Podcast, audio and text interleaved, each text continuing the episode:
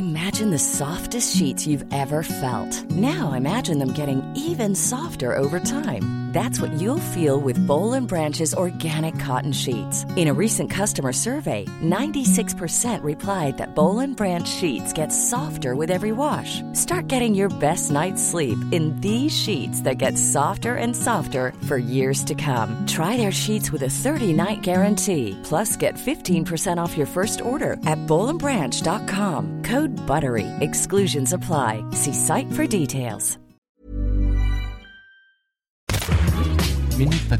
Bonjour, c'est Anne-Laetitia Béraud. Bienvenue dans Minute Papillon, le podcast d'actu de 20 minutes. Aujourd'hui, on retrouve un épisode de notre série Europe Story consacré au Brexit, le divorce historique entre le Royaume-Uni et l'Union européenne.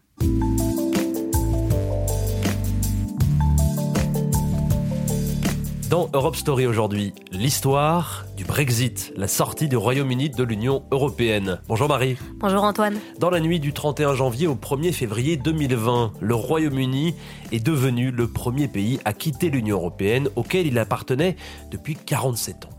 Et oui, il avait rejoint l'Europe en 1973. Une histoire compliquée dès le départ, puisqu'après avoir refusé de participer à la construction européenne à ses débuts, dans les années 50, le Royaume-Uni avait voulu la rejoindre quelques années plus tard. Le général de Gaulle s'y était opposé deux fois, parce qu'il estimait que le Royaume-Uni était trop proche des États-Unis. En 1973, tout semblait oublié.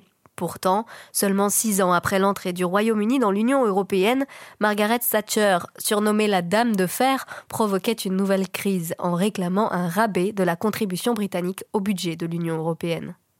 Nous ne sommes pas en train de réclamer un simple penny de l'Europe pour la Grande-Bretagne. Ce que nous demandons, c'est de récupérer une très grande partie de notre propre argent. On vient d'entendre Margaret Thatcher qui avait fini par obtenir son fameux rabais et par la suite le Royaume-Uni a continué à faire entendre sa différence en Europe. hein. Oui, le pays s'est régulièrement désolidarisé des initiatives pour approfondir la construction européenne en restant en dehors de l'espace Schengen ou en refusant l'euro par exemple. L'histoire s'est sérieusement grippée en 2016 lors d'un référendum. 52% des Britanniques ont voté yes à une sortie de leur pays de l'Union européenne. Et il a fallu alors commencer à écrire la suite et négocier le divorce avant d'envisager la relation future entre l'Union européenne et le Royaume-Uni. Oui, sur la rupture, ça a été compliqué. hein. Un premier accord trouvé en 2018 entre Londres et Bruxelles a été retoqué trois fois par les députés britanniques déchirés entre les pros et les anti-Brexit. Il a ensuite fallu convaincre les Européens de rouvrir les négociations. Des élections anticipées ont été organisées outre-Manche et la date du Brexit a été repoussée trois fois. Mais finalement, un accord de retrait a été trouvé. Les Britanniques, ça y est, sont sortis. Aujourd'hui, quoi? C'est la fin de l'histoire? C'est pas aussi simple. Depuis le 1er février 2020, les Britanniques ne siègent plus dans les institutions de l'Union européenne, ils ne prennent plus part aux décisions qui concernent l'Union. Pour autant, ce n'est pas fini. Une période de transition a été mise en place, au moins jusqu'au 31 décembre 2020, et en pratique, pendant cette période, rien ne change, ou presque. Bon, même pour l'histoire compliquée et particulière entre la Grande-Bretagne et l'Union européenne, ça paraît surprenant, ça Comment ça se fait? Les Européens et les Britanniques ont voulu se laisser quelques mois supplémentaires pour négocier leur nouvelle relation. Ils ont donc mis en place cette période de transition au cours de laquelle les citoyens européens, les citoyens britanniques, mais aussi les marchandises peuvent continuer à circuler librement de part et d'autre de la Manche. Idem pour les aides agricoles ou les bourses Erasmus, les agriculteurs et les étudiants installés au Royaume-Uni continuent de les percevoir, au moins jusqu'à la fin de l'année 2020. Bruxelles et Londres ont donc acté la rupture. Là, ils en négocient les termes, puisque les rounds de négociation s'enchaînent, sans succès pour l'instant. Mais pourtant, des aspects de la relation future ont déjà été validés, non? Oui, et notamment deux points importants sur lesquels on ne peut plus revenir à présent. 1. Les ressortissants britanniques qui vivaient dans l'Union européenne au moment du Brexit, ainsi que les Européens installés au Royaume-Uni, conserveront leurs droits à l'avenir. Le droit de travailler, le droit à la sécurité sociale ou à la retraite, par exemple. 2. Sur l'île d'Irlande, la liberté de circuler sera maintenue pour les voyageurs, mais aussi pour les marchandises au moins jusqu'à 2027. On a garanti que des postes frontières ne réapparaîtront pas de sitôt entre la République d'Irlande, qui est un pays de l'Union européenne, et l'Irlande du Nord, qui est une région britannique, pour éviter que des violences identitaires ressurgissent, comme pendant la guerre civile des années 70, 80 et 90. Et pour le reste, alors comment ça va se passer? Le programme Erasmus, la pêche ou la défense, le commerce entre la Grande-Bretagne et l'Union européenne? Eh bien, tout dépendra des accords signés en 2020. En fait, Antoine, après s'être entendu sur les lignes rouges que je viens d'évoquer, on est passé à la phase 2 des négociations. Après la période de transition, les relations entre Britanniques et Européens pourraient rester très étroites, avec un grand accord de libre-échange en matière commerciale. Mais pour ça, il faudrait que le Royaume-Uni accepte de continuer à appliquer une partie des normes et des standards européens, ce qui pourrait restreindre sa liberté de conclure des accords commerciaux très poussés avec d'autres pays, comme les États-Unis.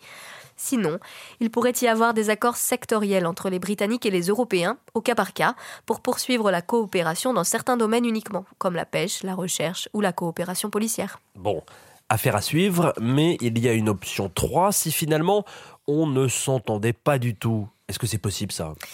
C'est possible, oui, mais personne n'y a vraiment intérêt. À part en Irlande, le commerce serait extrêmement ralenti. La coopération serait rompue dans tous les domaines du jour au lendemain. Or, c'est justement pour éviter cette rupture nette que le Brexit a été repoussé trois fois ces dernières années. Et c'est aussi pour ça que, théoriquement, si les nouvelles négociations patinaient, la période de transition pourrait être prolongée jusqu'à la fin de l'année 2022.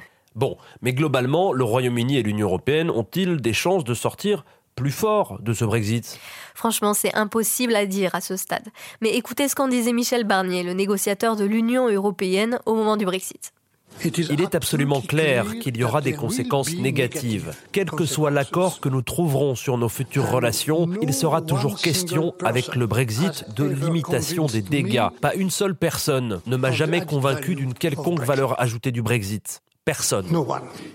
Michel Barnier, le français négociateur en chef de la Commission européenne dans ce dossier du Brexit, qui par élégance s'exprime dans la langue de Shakespeare. Voilà.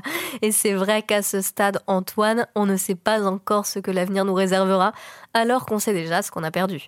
L'Union européenne a perdu un pays important, aussi bien sur les plans économiques que diplomatiques ou militaires. Le Royaume-Uni, lui, n'est plus convié à la table des 27 dirigeants européens.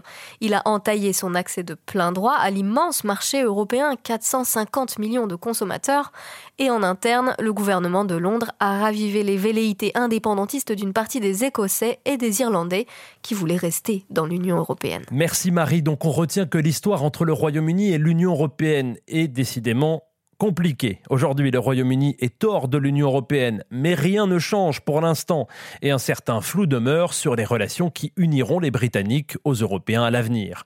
Les négociations engagées sur le sujet avancent très peu et font craindre la perspective d'un no deal. Réponse 31 décembre 2020.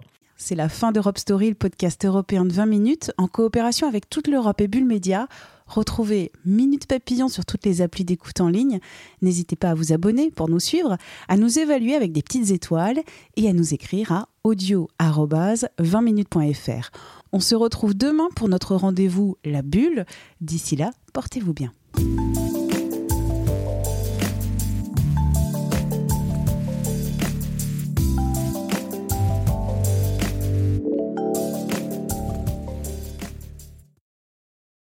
On ne va pas se quitter comme ça. Vous avez aimé cet épisode? Sportif, généraliste, sexo ou scientifique, varié mais toujours bien informé. Découvrez les autres podcasts de la rédaction 20 minutes sur votre application d'écoute préférée ou directement sur podcast au pluriel.20minutes.fr.